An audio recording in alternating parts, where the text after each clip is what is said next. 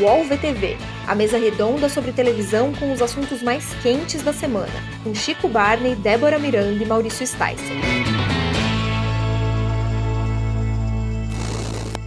Olá, eu sou Maurício Sticer e este é o podcast UOL VTV, com as presenças sempre animadas de Débora Miranda. Olá! E Chico Barney. Satisfação inenarrável, amigos. Se a gente contasse aqui o, as conversas antes de começar esse podcast, a gente teria dois podcasts para fazer. Então, eu só vou lançar aqui um cheirinho do assunto que dominou aqui nossos bastidores. A gente acaba de descobrir que a Débora é praticamente síndica do prédio dela e está organizando uma reunião online dos seus condôminos e isso animou bastante aqui, mas não vamos falar, isso aqui só uma palhinha do que, que acontece nos bastidores desse podcast e vamos à televisão, que é o nosso assunto principal. Hoje a gente vai falar de eleições americanas, que foi o tema que dominou a programação né, nos últimos sete dias de forma intensa. E vamos também, tem muita pergunta de ouvinte, espectador, coisas bacanas, dúvidas engraçadas, divertidas, que rende um bom programa, além das nossas sessões fixas de sempre. Então, eu vou dar logo a palavra para a Débora, que ela vai poder se explicar um pouco melhor a campanha dela para chegar à presidência do prédio dela e falar um pouco das, da cobertura das eleições americanas. Gente, não acreditem em nada disso. Sensacionalismo puro. Tá, eu só perguntei como ajudava para a gente fazer uma reunião, não, não, não tem nada de síndica. Mas, enfim, vamos a, a, ao, ao, ponto principal da conversa, que é eleições americanas. É, eu acho que, que foi uma experiência um pouco inédita para todo mundo, né? Primeiro, tentar entender o funcionamento dessas eleições, né? Que todo mundo estava acompanhando muito de perto, com muita ansiedade, tentando saber o que significava cada estado, enfim, como funcionavam os tais delegados que ninguém entendeu direito até hoje, pelo menos ninguém que eu conheça, inclusive eu. Então, acho que foi uma experiência bastante diferente, assim, acompanhar, né? Eu até comentei outro dia, entrei entrei no grupo de WhatsApp, as pessoas estavam discutindo o Wisconsin. Tipo, gente, eu não sei nem onde é o Wisconsin no mapa, né? Enfim. Então, uns estados que a gente, sobre os quais a gente nunca falou, assim, começaram a surgir. Acho que foi uma experiência até divertida. Mas, de fato, foi um noticiário que virou hegemônico ali, especialmente nos canais pagos, né, de, de notícias que ficavam com essa cobertura é, o tempo todo e, e muito em tempo real ali. É, eu acho que beirou um excesso um pouco, inclusive porque a gente está às vésperas da nossa própria eleição, né? Então, muita coisa que também poderia estar tá acontecendo por aqui, muitas discussões que poderiam é, ter sido colocadas, né? É, a gente teve um noticiário, eu, eu, vi bastante gente reclamando da ausência do, da situação da falta de luz é, no Amapá, falando que né, não, não havia uma cobertura tão dedicada a isso. É, então, acho que foi um assunto, obviamente, que a eleição dos Estados Unidos é muito importante e afeta todos nós, né? afeta o nosso país e é importante a gente acompanhar. Acho que beirou um pouquinho o excesso, não sei também se os canais não tinham tanta noção de que duraria tantos dias assim a apuração, né? E aí acabou virando uma coisa que se prolongou por quase uma semana ali, e depois não sabiam mais como sair daquilo. Mas, enfim, acho que teve os dois lados, assim, teve o lado né, de ser essa experiência legal, de todo mundo acompanhar e tentar entender. Acho que houve um excesso. Nos canais abertos, achei que não. É, foi bem didático, assim, tentaram bastante explicar de uma forma, né, para leigos, como, como somos nós, de fato, e, enfim, achei que foi uma cobertura muito caprichada, bem feita e, e com, é, acho que um toque muito especial dos comentaristas. Eu queria dar muito destaque para isso, porque eu achei que eles foram muito, muito importantes é, nesse momento de, de tentar entender, de tentar analisar, de tentar compreender esse processo. Então, é, eu queria destacar também o trabalho dos comentaristas, que eu acho que foi de muito, muito valor nesse momento de eleições americanas. Chico, o que, você achou? Assim? Eu acho que o nosso jeito de consumir informação de, de, de qualquer jeito mudou muito nos últimos anos. Né? Acho que mesmo das últimas eleições americanas para cá, que já tinha tido uma, uma, cobertura bem intensa, o negócio ficou. A, a necessidade de consumo contínuo e ao vivo é, é disso, até como um diferencial dos canais a cabo e tal, é, isso evoluiu muito nos, nos, últimos meses e anos. Assim. Quase um reality, né, Chico? É, exatamente. A Globo News ela tinha uma linha de é, é, shows, né? tinha programas gravados todos os dias. Tinha o Globo News Literatura, tinha o Globo News, é, é, aquele programa excelente do Chico Pinheiro, Sarau. Né? Derrubaram com tudo aquilo nos últimos anos porque virou uma programação ao vivo, intensa, como se fosse um, uma rádio como se fosse um portal na internet, como se fosse um Twitter, né? Os caras ficam lá o dia inteiro, às vezes com as mesmas notícias, né? Porque por mais que esteja acontecendo muita coisa em 2020, não, não acontece tanta coisa assim a ponto de, de ter né, reportagem suficiente, enfim. Então, a figura até desses comentaristas, a importância deles para a estratégia desses canais também eles ganharam outro espaço, né? Quando a gente vê que o Globo News em pauta hoje é, tem três horas, duas horas, sei lá, com todos os comentaristas falando, e daí isso meio que hoje é o, é o dia inteiro dos canais. Essa troca de ideia, essa análise, né? E às vezes a, a mesma análise em, em cinco recortes diferentes ao longo do dia. Então, eu acho que essas eleições dos Estados Unidos meio que colocaram à prova e, e, e, foram uma extrapolação disso que a gente já vem acompanhando nos últimos anos.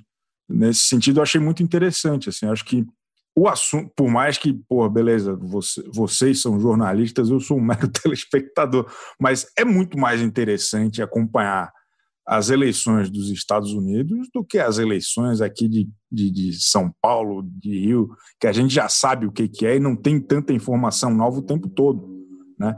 O que foi legal dessa jornada intensa aí de quatro, cinco dias é que o tempo todo uma reviravolta, o tempo todo, pô, o Trump vai aceitar, não vai aceitar, o, chama o helicóptero, alguém vai tirar ele da Casa Branca.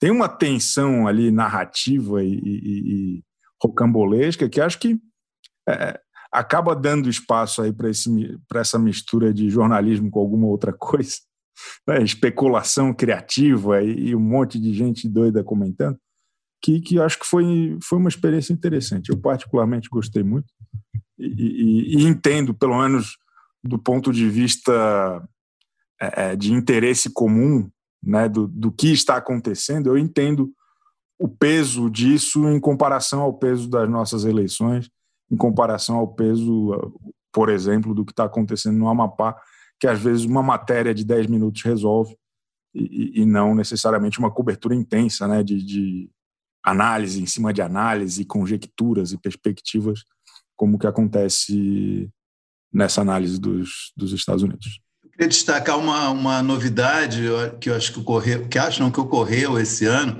que foi a presença da CNN Brasil, né? Sem é, desmerecer a Record News e a Band News, a CNN Brasil chegou como, de fato, uma concorrente importante, relevante da Globo News. Né? E isso eu acho estimulou muito também a cobertura da Globo News. Acho que é uma cobertura também muito extensiva, muito detalhada. E as duas emissoras, é, os dois canais brigaram mesmo, no, no bom sentido, o tempo inteiro. É, por, pelo, por esse noticiário, por estar à frente nesse noticiário sobre a eleição. E ocorreu um fato curioso nessa maluquice que é, é o, a, a, o método de votação dos Estados Unidos, né, votação por estado, né, cada estado determina um número X de delegados, que é, a eleição foi na terça-feira. Na quarta-feira é, se estabeleceu um placar nessa eleição é, que logo criou uma, uma polêmica que foi é, alguns canais americanos é, consideraram é, que um, um, estado importante estava indefinido e outros canais consideraram que não, que foi o estado do Arizona. Então, isso criou dois placares, e a CNN é, é, foi, é, estava junto com a CNN americana, que era não considerando o Arizona como estado vencedor.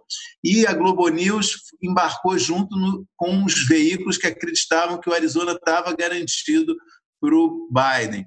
Então, ficou é, três dias, isso começou na quarta e continuou quinta, sexta e até sábado de manhã, ficava aparecendo esse mesmo placar nas, na, o tempo todo nos canais. Na CNN brasileira era 253 a 213 e na Globo News 264 a 213. E como pra, pra na contagem da Globo News faltavam só seis é, delegados para fechar, porque com 270 o Biden estava eleito, é, na CNN brasileira estavam desesperados se é, concluísse a eleição de Nevada antes da eleição da Pensilvânia, o Biden ia chegar a 270 exatamente pela contagem da Globo News. E pela contagem da CNN ia chegar a 259. Então a CNN não ia poder declarar o Biden vencedor e a Globo News ia primeiro. Ele ia ser eleito primeiro na Globo News do que na CNN. Exatamente. Foi um estresse, eu sei, bastidores é, da cobertura na CNN. Eles estavam muito aflitos e não tinham como resolver, porque foi uma decisão editorial, você reconhecer a apuração que estava sendo feita nos Estados Unidos por diferentes veículos. E é, essa é, a escolha da Globo News, que foi mais arriscada, que foi, mas foi questionada nos Estados Unidos também, que foi a Associated Press que declarou que o Biden tinha ganho em, no Arizona, e aí eram 11 delegados. Isso foi um, de, um detalhe bastidor curioso que aconteceu. Acabou que é, isso não foi não, não aconteceu esse problema, porque quando veio o resultado foi definido pela Pensilvânia, que davam 20, de, dava 20 delegados, então as duas é, emissoras é, ao mesmo tempo puderam declarar o Biden vencedor. Só, enfim, eu, eu, tentei um pouco contar isso num texto durante a semana, mas é complexo demais para explicar isso num texto.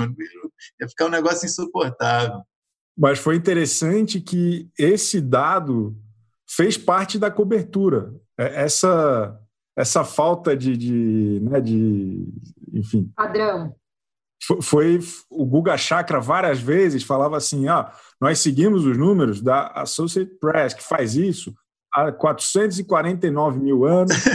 é um instituto muito bacana e vocês podem confiar. É, foi exatamente isso.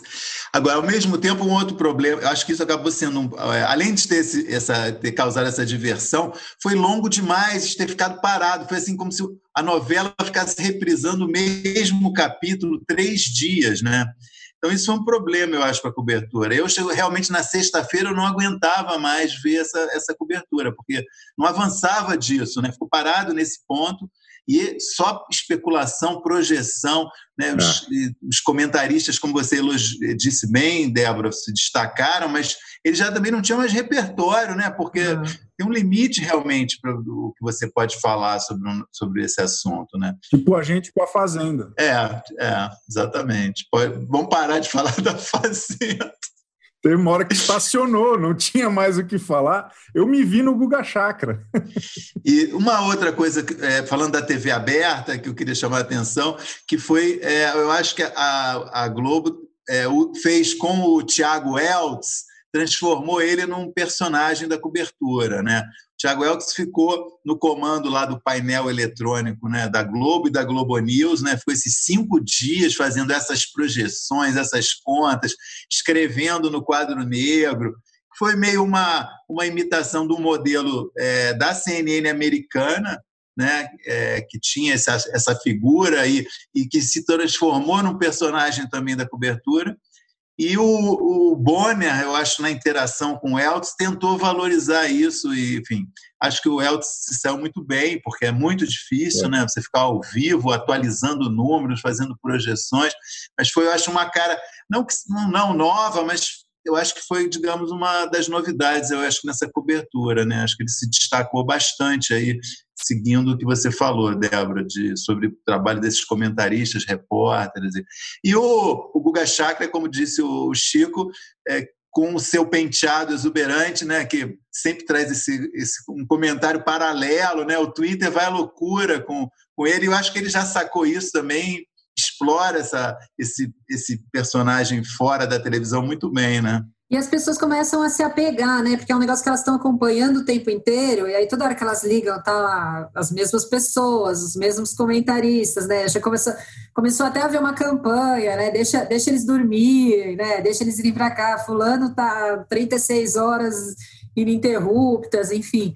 Então, eu acho que é, rolou também uma proximidade ali um pouco das pessoas, né? Porque todo mundo acordava, ligava, te... ah, será que o Biden já é presidente? Ligava TV, né? E ainda não. Aí amanhã ligava te... e sempre as mesmas pessoas lá, né? Então, acho que acabou também por criar meio uma afetividade ali entre o telespectador e esses comentaristas que estavam sempre ali apresentando a notícia o tempo todo que a gente ligava a TV, né?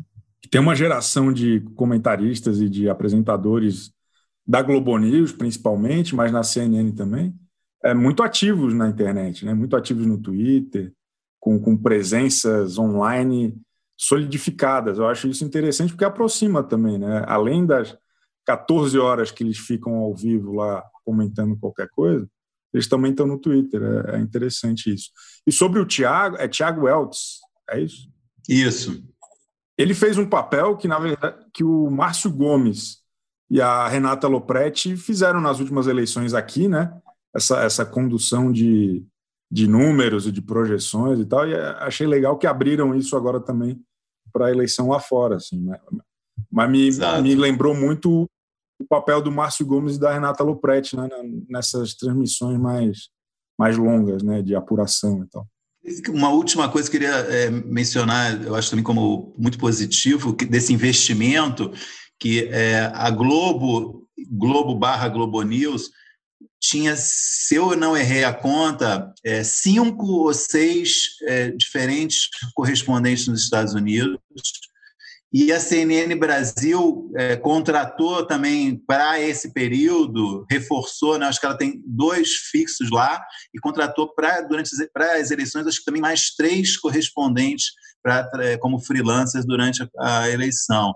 Então, realmente um esforço notável aí do, dos dois canais, né? É, Band Record, é, que eu tenha visto, é, tinham dois, né? ainda assim, enfim, não é, não, é, não é a mesma coisa, mas também tinha, tinha um esforço ali de cobertura. Então, acho que foi um investimento importante, um sinal de vitalidade, né? mesmo nessa período que a gente está vivendo, uma crise danada, é, canais todo mundo reclamando, problemas, etc., é, viram a importância dessa cobertura e investiram. Né? Bom, é, eu queria emendar já, a gente tem algumas perguntas, mas tem uma pergunta que eu acho que tem bastante a ver, não é, é para é, desdobra um pouco esse assunto, que é uma pergunta é, sobre o Teleton 2020. Pergunta do, do Bruno Damês, já vou explicar por que eu acho que isso tem relação com o que a gente está falando. Ele pergunta: o que acharam da edição desse, desse ano? Vocês concordam que tem que ter algumas alterações no formato? Achei legal essa pergunta pelo seguinte: o Teleton do, do SBT esse ano foi sábado, no dia em que foi anunciado o resultado da eleição americana. E, é, por causa da pandemia, foi uma edição mais enxuta, que começou de manhã e foi até as oito e meia da noite. Por causa disso, o SBT, que não dá a menor importância para o seu jornalismo, cancelou o SBT Brasil de sábado. Já antes já sabia que não ia ter. Então, no dia da eleição do presidente dos Estados Unidos, o SBT não teve programa jornalístico. Entrou com um flash, assim, dando uma notícia quando logo foi anunciada a vitória do Biden. Acho que isso tem bastante a ver com o que a gente falou, quer dizer, todo mundo se esforçando, se matando para fazer uma cobertura, né? tanto as maiores quanto as não tão grandes assim, e o SBT ficou com o Teleton, né? passou o dia inteiro com o Teleton, um dia que estava todo mundo preocupado com a eleição dos Estados Unidos. Né? E foi o segundo ano sem o Silvio Santos, né? acho que isso faz uma diferença enorme. Então, enfim, na minha opinião, realmente não foi uma bola dentro, foi um acidente. Eles não, não podiam imaginar que isso ia acontecer, mas não foi um bom, não foi uma bola dentro do SBT, o Teleton nesse sábado. Que azar, né? Muito azar. Que coisa. E, e acaba que não tem muito é, espaço para manobra, às vezes. Né? Já está programado lá, é um blocão gigantesco de é, participação especial e toda aquela mobilização para as pessoas doarem, né? que acho que no final das contas é o, é o principal ali que eles, que eles precisam. Então, que, que pena. Não, eu confesso que eu, que eu nem assisti. Eu, eu vi uns flashes de, o que estava acontecendo tal, mas não, não cheguei a prestigiar, não. Fiquei, fiquei com o Biden no sábado. É, eu, eu, também não vi. O que eu ia dizer era que, obviamente, é uma iniciativa. Gente, desculpa se estiver parecendo barulho de obra, é que continuamos em obra aqui na vizinhança, tá? Quando eu for síndica, tudo isso vai mudar. Mas por enquanto a gente ainda continua em obras aqui. Então, se fizer barulho, eu peço desculpas. Mas o que eu ia dizer é, é, é uma iniciativa importante, obviamente, né? Porque, enfim, arrecada dinheiro para aceder a uma organização que obviamente faz um trabalho muito sério, responsável e essencial para tanta gente, mas, enfim, não, não é, é, digo, mesmo que não houvesse Teleton, eu tenho minhas dúvidas também se o SBT ia, obviamente, ia, noti ia noticiar no jornal, mas também se ia ter uma cobertura mais, né, que desse alguma importância para isso, que destacasse mais profissionais para ir atrás de algum conteúdo com relação a isso, enfim. Acho que acabou meio casando ali. Ah, tudo bem, como o Maurício falou, né? Que já não tinha tanta importância o jornalismo, deixou de lado e tudo bem. Acho que ninguém sofreu, sabe? Acho que se não tivesse Teleton, talvez a cobertura também não fosse ser tão. algo que a gente fosse ficar tão impactado. Só para dar informação, o Teleton esse ano arrecadou 26 milhões 745 mil reais para a ACD, né, que é uma, uma campanha anual, isso é muito louvável, né? Fica aqui o registro, você já falou, Débora, eu também enfatizo, super louvável, mas que esse ano, infelizmente, caiu num dia ruim e expôs ainda mais esse problema do SBT com jornalismo, né? Bom, é, pergunta aqui para o para o Chico Barney, para a gente mudar radicalmente de assunto, que é muito bem colocada e muito bem feita a pergunta do Mozart Ebert. Chico Barney, cristal lapidado do UOL e do Twitter. Quais famosos mais você quer no BBB 21? Boa, boa pergunta, muito bem feita. Agradeço a, a parte que me cabe, realmente. É, eu minha, minha expectativa é muito, muito alta esse ano. Eu acho que depois do estouro de Manu Gavassi, né, Babu Santana, Rafa Kalimann, acho que o, nível vai ter que subir ainda mais. E tem pouco espaço para subir acima dessas pessoas que já são impressionantes. Então, eu continuo aqui na minha campanha pela Xuxa. Acho que ela confinada aí vai mudar o, o patamar da, da, do entretenimento. É, gostaria de ver também o. Como é que é o nome daquele cara? O Eric Johnson. Que surgiu esse boato que o Eric Johnson não pôde participar esse ano porque ele foi para o Cruzeiro do Roberto Carlos. Mas eu acho que essa, ele é amigo do Boninho, eles estão, na verdade, sacaneando todo mundo com essa informação. Mas eu acho que seria muito bom. Assim, é. ainda não tivemos globais dessa estirpe participando de um reality show. Eu gostaria muito. Xuxa e Eric Johnson, inclusive Chipo. Não, Chipo. Mas eu só queria colocar um questionamento, gente. Se a gente colocar a Xuxa no Big Brother, o que, que a gente vai esperar para o futuro? A gente já vai ter zerado o Big Brother, não tem mais o que esperar, vai ter que ser a última edição. Aí volta anônimo. Então... Chico vem, vem com suas sugestões impossíveis. Ele, ele quer colocar realmente num, num um patamar muito alto. Mas como eu sei que o Boninho tá mais, é mais pé no chão, me ocorreu um novo, um novo nome, além do que eu, semana passada eu sugeri o pessoal dos talentos do SBT, né, capitaneados pela Lívia Andrade. Eu queria hoje sugerir o Fernando Rocha, que foi o apresentador do Bem-Estar durante um, muito tempo e que está totalmente assim numa outra vibe, acabou de lançar um livro de autoajuda. Cara, ele ia ser um personagem perfeito para o BBB 21, ia atormentar. Imagina, aquele jeitão do cara. Queria dar essa dica para o Boninho. Fernando Rocha. Fernando Rocha e o doutor Roberto Calil. Acho que seria uma boa dupla. Eles que trabalharam juntos no Bem-Estar, tiveram um momento ali icônico juntos com a história da Clara e do Ovo. É, é, eu gostaria de ver os dois. É, pergunta aqui para ninguém especificamente do vamos entender. O Fantástico está precisando de mudanças na apresentação. Aline Midlege é uma opção? Quem se aventura?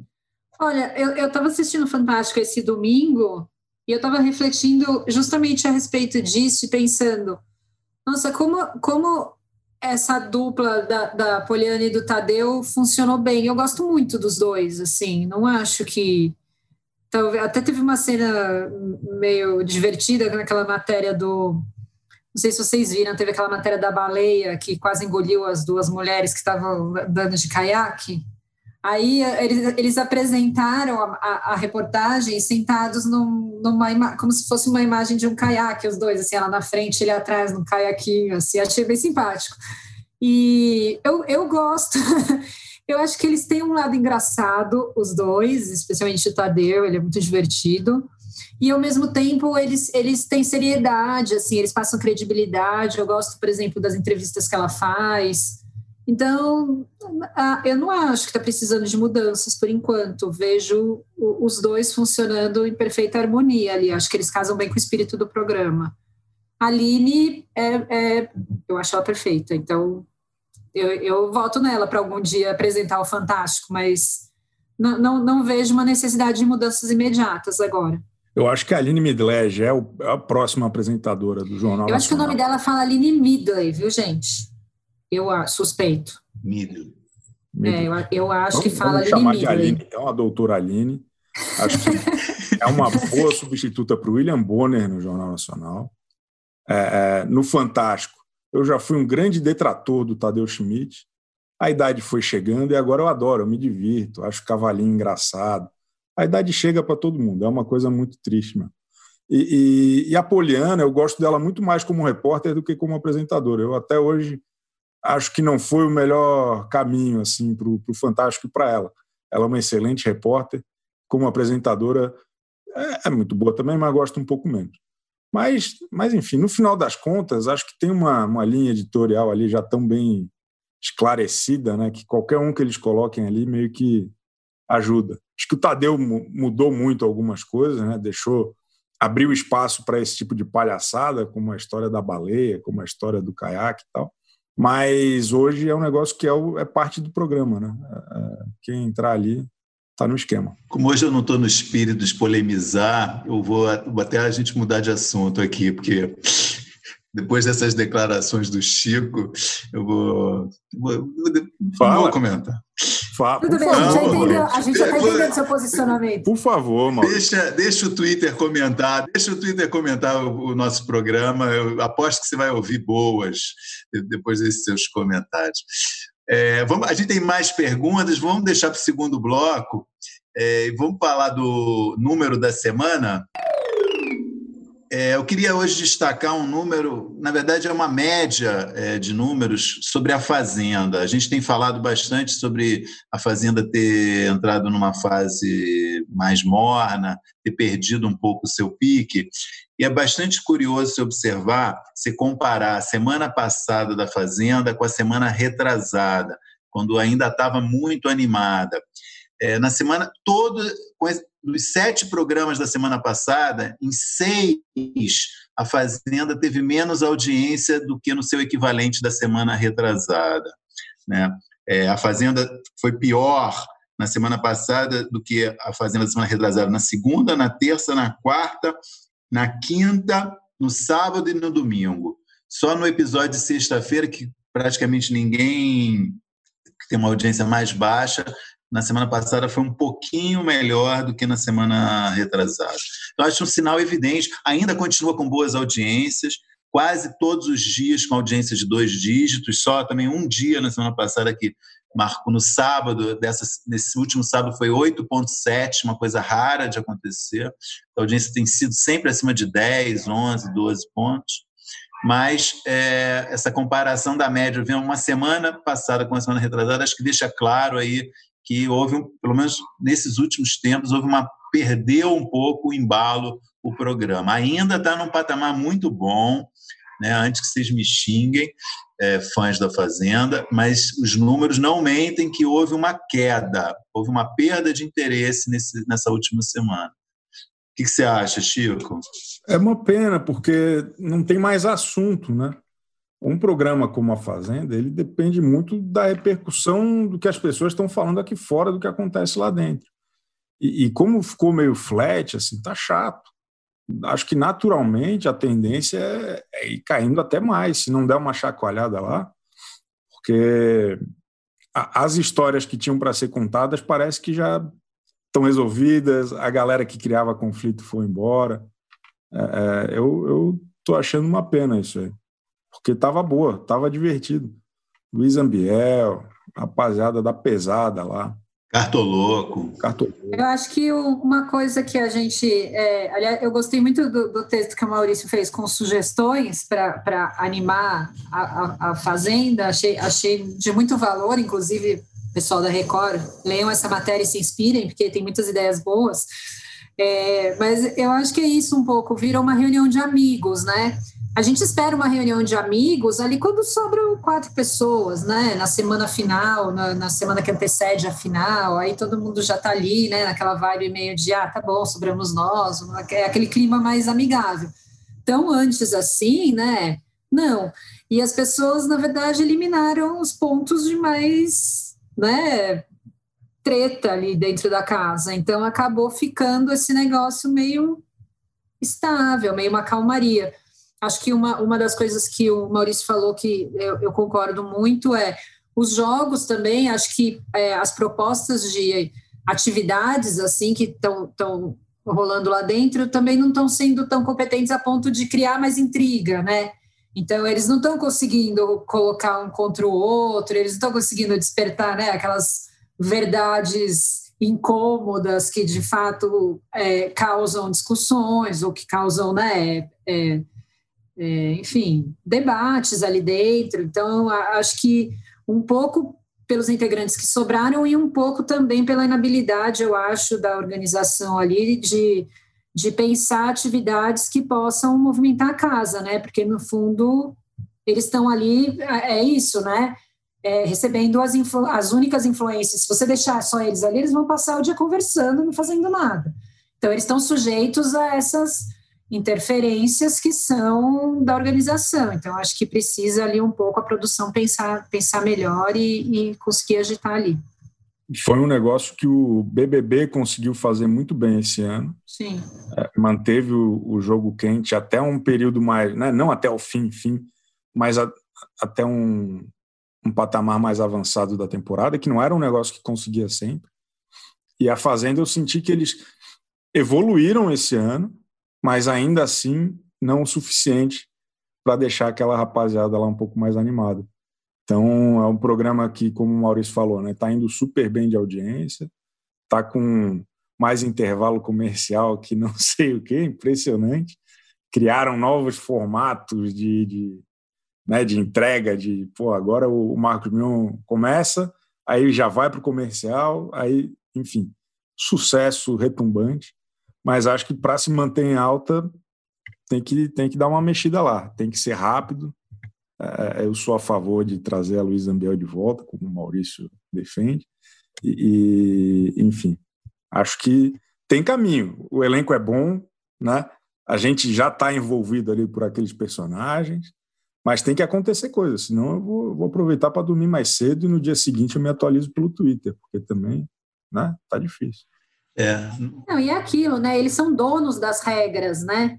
A verdade é, é, tipo, óbvio, desde que não haja nenhuma, né, nenhum favorecimento, nenhuma, né, nenhum desrespeito ali e, e as regras e, e nenhum, ninguém que seja prejudicado, eles podem mudar a regra do jogo a hora que eles quiserem. Eles podem resolver uma repescagem, eles podem resolver voltar a galera dentro da casa, eles podem resolver o que eles quiserem, né? Então, assim, inúmeras possibilidades para tentar dar um jeito no jogo nesse momento, né? É isso, eu acho isso. Como eles já garantiram o Natal de 2020, eles podiam se preocupar com o espectador, né? Também, porque acho que essa é a mensagem, né? O deles já está garantido, não, vai, não tem como isso eles perderem o que eles já ganharam com esse programa.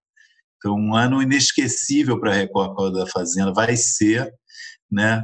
É, o bônus de todo mundo da publicidade está mais do que garantido.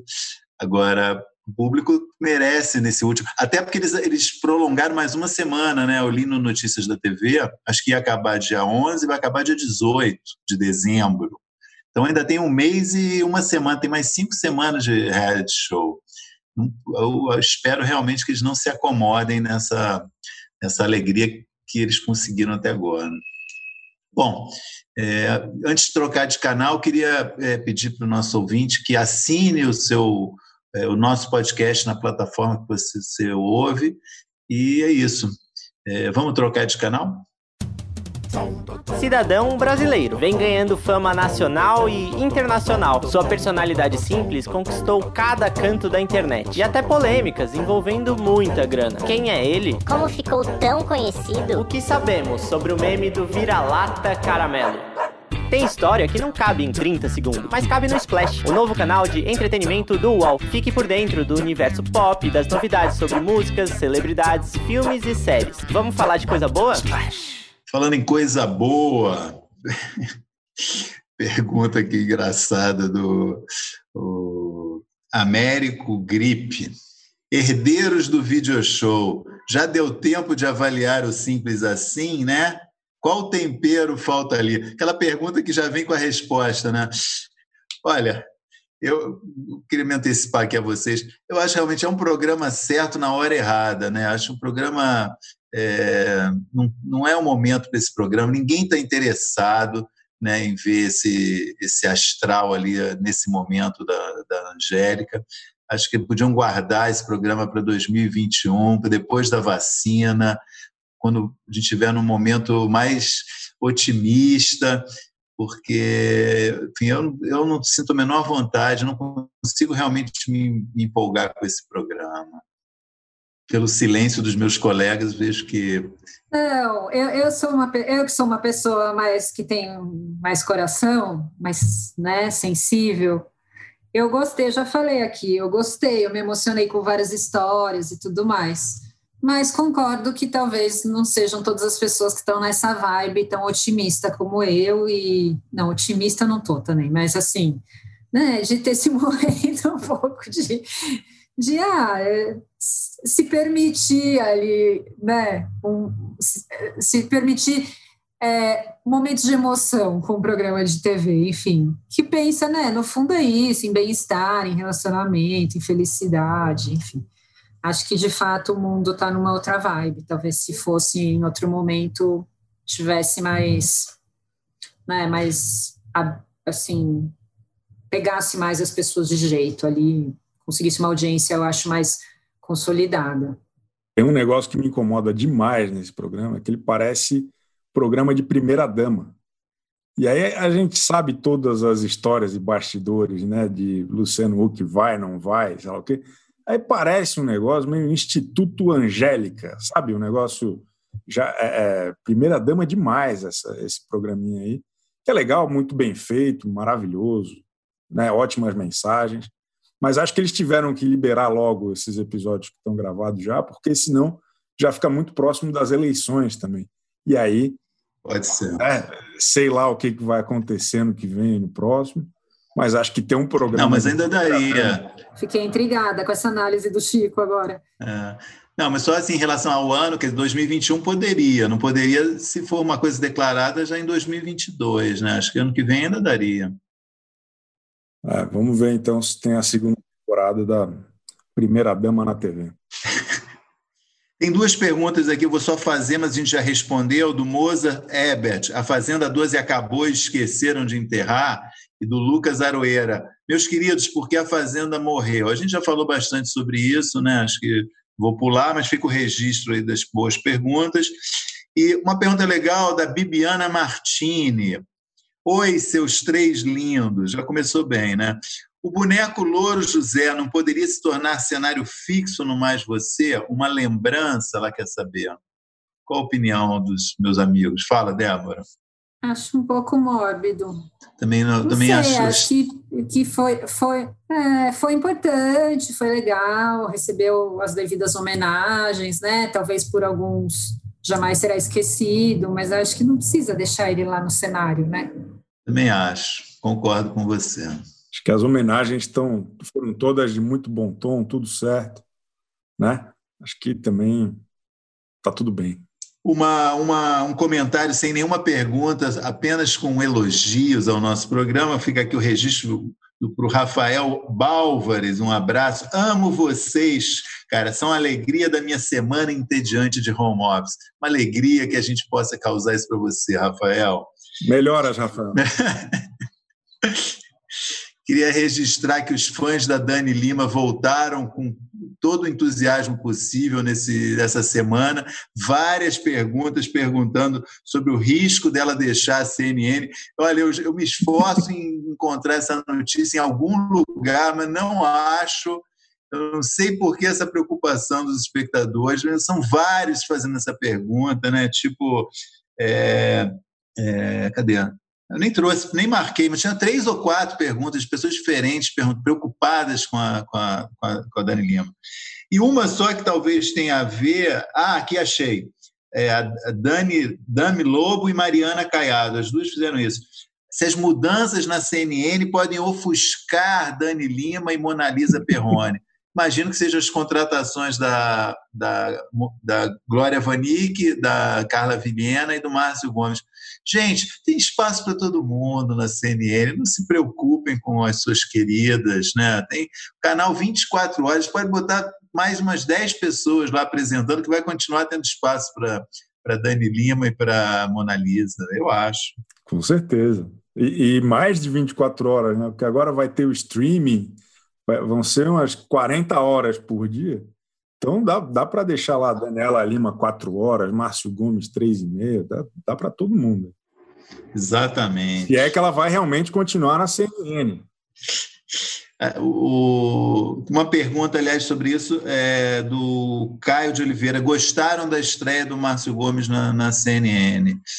É, eu achei excelente, assim. Eu acho que o cara dominou ali o negócio, parece que foi feito para ele aquilo ali, meio ser âncora de um programa, fica dando palpite, apresentando notícias, chamando comentário. O cara estava muito à vontade, assim. Ele estreou na segunda-feira dessa semana, um programa de uma hora, eu acho, né? O CNN Prime Time, se eu não me engano o título e vai ser um dos líderes justamente desse projeto que você mencionou, Chico, na, a partir de 2021 do canal on, online, né? Mas o cara achei ele mandou muito bem, ele é muito bom, né? Muito bom. Márcio Gomes é, é, é diferenciado, grande profissional. E ele é muito seguro, né? Ele, ele fez aquela aquela introdução andando na Paulista, se apresentando, ele foi começando, né, gradativamente ali o programa achei muito legal, ele é muito, ele é muito seguro, ele é muito competente. É, eu gostei bastante do jornal também, achei ele excelente. Achei aqui o nome das pessoas preocupadas com a Dani Lima, Mafê Chagas e Gabriel Murs, além das outras duas que eu já tinha citado. Não se preocupem, ela está indo muito bem na CNN, tem um longo caminho pela frente. Calma. Bom, é, entrando na última fase aqui do nosso programa, é, hoje a gente tem o Túnel do Tempo. Vamos com Débora Miranda apresentando o Túnel do Tempo, mas antes da vinheta do quadro. Bom, no, nessa semana a gente decidiu homenagear a Vanusa, né? Que, enfim, morreu no fim de semana, já estava com problemas graves de saúde ali. É, e a gente, eu, eu separei aqui alguns, alguns trabalhos que ela fez na TV para a gente lembrar, né? Ela era muito mais lembrada pelo trabalho dela na música, mas é, enfim, acho que é importante a gente lembrar também que ela teve uma atuação na TV, né?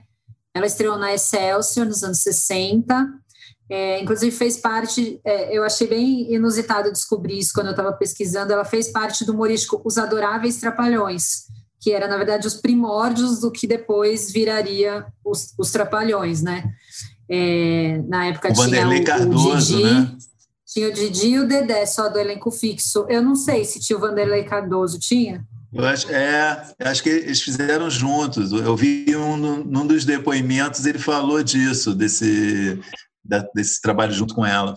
É, então, eu, eu pesquisei quem era dos Trapalhões, tinha, tinha o Didi, era um dos protagonistas, e depois o Renato, né? E depois chegou o Dedé também. É, depois ela participou de algumas edições do, do, do, Jovem Guarda, né, na TV Record. É, e nos anos 70 ela estreou nas novelas. Em 77 na TV Tupi, ela fez com o Rony Von uma novela chamada Cinderela 77, em que ela era a Cinderela, e eu achei bastante pitoresco assim.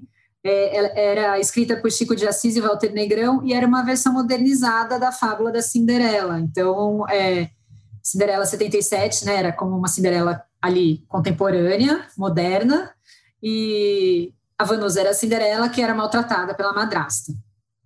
Na Globo, depois em 79, ela fez uma participação em Marrom Glacé, do Cassiano Gabus Mendes, e em 81 atuou em Um Amor é Nosso, da Globo, também uma participação como ela mesma. Então, é, foram essas as, as atuações da Vanusa na TV, a gente queria lembrar um pouquinho para fazer uma homenagem, já que a gente se despediu dela nesse fim de semana.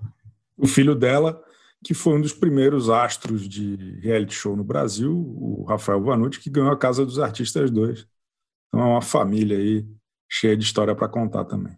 Isso aí no momento triste, é, teve realmente essa compensação, né, que foi a cobertura das TVs sobre a morte dela, achei muito correta, a maior parte das coisas que eu vi, e a chance realmente de rever essas, esses vídeos antigos da Vanusa, né, uma coisa impressionante, né, a força dela, a beleza, né, ela cantando nos anos 70 na televisão, né, uma coisa ousada, uma, foi, achei foi realmente muito muito bacana, assim, né? Com uma homenagem muito bonita e te deixou de lado ali a coisa que, que ficaram fazendo muita. Né, ela, ela nos últimos anos sofreu muito aí também por ter. virou meme numa coisa assim idiota, né? As pessoas me batiam o pé num negócio muito para baixo. Então, enfim, é, nesse, esse, nesse final de semana teve uma oportunidade de mostrar o tamanho da Vanusa, né? Muita gente que acha que não conhecia, né? Juve, juventude que ficou só na, nos memes, né? É, eu acho que ela acabou sendo muito injustiçada, né, por esse episódio. Bom, para quem não, não sabe, a gente está se referindo ao episódio do hino nacional, que ela foi convidada a cantar o hino, se atrapalhou na letra, e as pessoas tiraram muito sarro disso, né? Eu acho que é um pouco daquilo que é uma, uma frase totalmente clichêsenta, mas eu acho muito que é muito importante a gente sempre pensar nisso, né? Que você nunca sabe a luta que o outro está lutando, né? Então, sem, sem ninguém saber o que ela estava passando, né? Os problemas que ela já estava, de saúde, depressão forte, tomando remédios, enfim. É, então, acho que foi importante todas essas homenagens que ela recebeu. Talvez tarde demais para ela, né? Mas é, para pelo menos né, a gente a gente superar isso e lembrar que ela foi uma pessoa tão importante né, na, na, na, arte, no entretenimento brasileiro, não só na TV, mas também musicalmente, e sempre teve uma postura aí muito bonita, né? Sempre defendeu muito o, o empoderamento feminino ali, então, enfim, merecido. Muito bem. Agora, encerrando o nosso programa, vamos para os melhores e piores da semana, começando com os melhores. Débora, qual que é o seu destaque positivo? Olha, eu, eu, queria destacar mesmo os comentaristas e os repórteres que participaram da cobertura é, da eleição americana. Eu até queria destacar uma repórter que eu gostei demais, que é a repórter de Washington, ela tem um nome que eu não sei falar, Renata. Vocês sabem de quem eu estou falando? É. Raquel, Raquel Krahenbull. Krahenbull, isso mesmo, é. É, Raquel, o primeiro Raquel, nome é Raquel. Então, eu errei o, nome, errei o nome inteiro, mas tudo bem.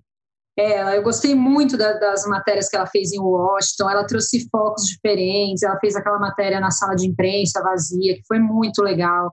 Então, é, eu acho que, que não foi só um esforço dos comentaristas, mas dos repórteres também, é, em trazer um olhar diferenciado ali, trazer focos, né?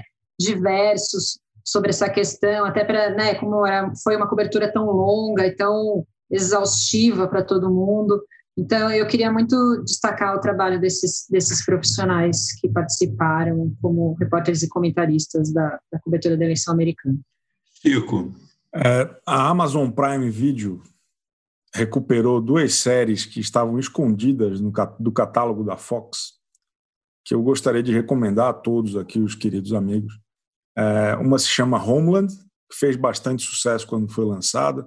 durou oito temporadas, estava esquecida no Fox Premium algumas temporadas, só agora, até onde eu vi, está completinha no, no, Prime Video.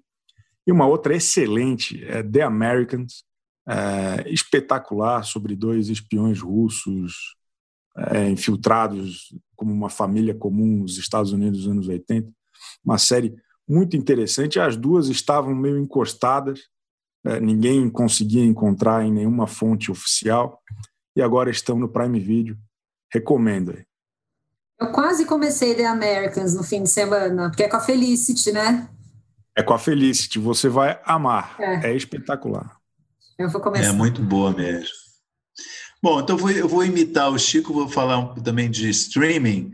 É, queria saudar aqui como uma boa notícia o anúncio feito nessa terça-feira, dia que a gente está gravando o podcast, que a Netflix vai fazer uma segunda temporada de Bom Dia Verônica, protagonizada pela Tainá Milha, e que teve na primeira temporada também a Camila Morgado e, e o Edu Moscovis. O Eduardo Moscovis como vilão. Não acho que seja uma série nota 10, mas é uma série acima da média das séries brasileiras que eu vi esse ano. E fico feliz que tenha dado certo, que tenha tido um ótimo público e uma história boa, discute assuntos importantes, violência contra a mulher, e Pensa, bem né? dirigida, né? tensa, bem dirigida pelo Zé Henrique Fonseca. Acho que tem problemas de roteiro, mas é, acho legal e fico feliz que vai ter uma segunda temporada. Vamos então falar de piores da semana? Débora, começando com você. Olha, eu vou dar uma, uma esticada aqui no conceito de piores da semana, mas é, eu, eu para mim. Vai ter quero, VAR, eu... já estou vendo que vai ter VAR. Vai não, ter não vai. VAR. Não vai, tenho certeza que vocês vão me apoiar. É, eu quero destacar o Rodrigo Constantino, porque eu achei que foi de uma irresponsabilidade lamentável o que ele falou.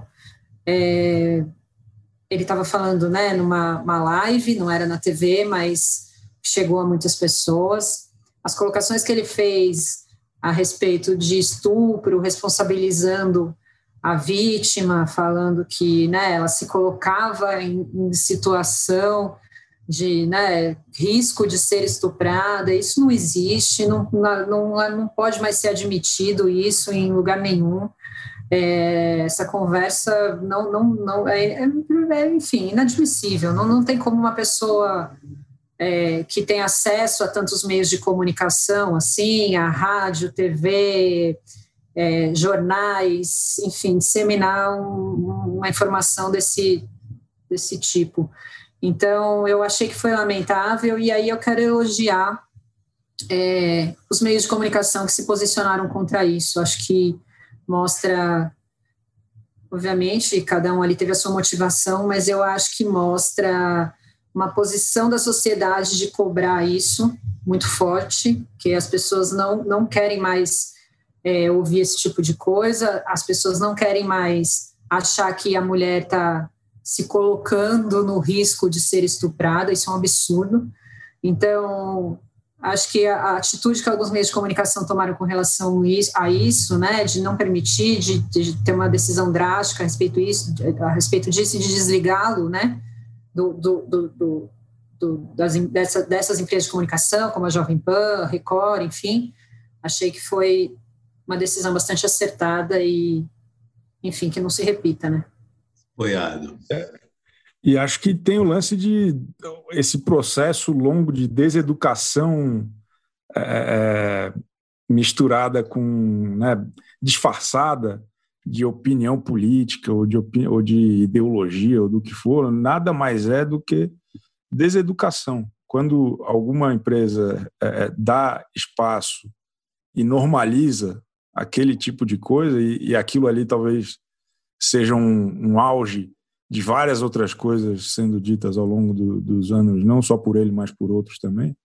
acho que é uma subversão e uma perversão do papel do, dos meios de comunicação. Acho que é muito grave e precisa ter uma atenção muito forte nisso. Então eu voto com a relatora aí no pior da semana. Um grande abraço. Obrigada por tudo. Bom, eu, eu, queria destacar com o pior da semana, ainda, ainda que concorde e apoie o voto da Débora, eu queria destacar uma outra coisa, que é, já está virando moda na, na, na, TV, que é esse pessoal que se aproveitando do sucesso da Fazenda nos seus respectivos canais. Semana passada, a Eliana levou uma, uma reprise da Jojo Todinho para o seu programa, acho que a gente falou sobre isso, né? Essa semana foi a vez da Luciana Jimenez exibir uma reprise de uma entrevista com a Luísa Ambiel, do ano passado, na mesma hora da Fazenda. Ô, gente, pelo amor de Deus, né? É, é um pouco. Chega a parecer. Como se chamar isso, né? Uma coisa. É, ficar querendo surfar, aproveitar do sucesso da concorrência, é feio isso. É, um negócio feio, pô, pelo amor de Deus. Enfim, é isso, meu voto pior da semana. O meu pior da semana original era justamente esse marasmo de ficar fazendo. Né? A TV está num marasmo, assim, parece que está todo mundo num piloto automático. Sabe, ressuscitar esse tipo de entrevista, tentar surfar na onda do sucesso do, de outro canal, porque não tem nada melhor para mostrar, é, é, um negócio muito triste. Pô. Esse marasmo do segundo tá semestre mesmo. da TV tá, tá difícil. É, não por acaso, Estou aqui eu sugerindo série no, na Amazon. Então, por favor, pessoal, vamos, vamos caprichar um pouco mais. Que ainda tem dois meses para acabar o ano, né? Pelo amor, Pelo de, amor Deus. de Deus. Bom, gente, é isso. É, agradeço aí quem nos ouviu. Débora, Chico, um voto. Encerra esse programa com votos que a Débora consiga ser eleita, a síndica do prédio dela, que dê muito certo. E tamo junto, Débora. Tchau, gente. O AlvTV tem apresentação de Chico Barney, Débora Miranda e Maurício Sticer. Edição de áudio de João Pedro Pinheiro. Produção de Laura Capanema e Lígia Nogueira. Coordenação de Débora Miranda e Juliana Carpanês.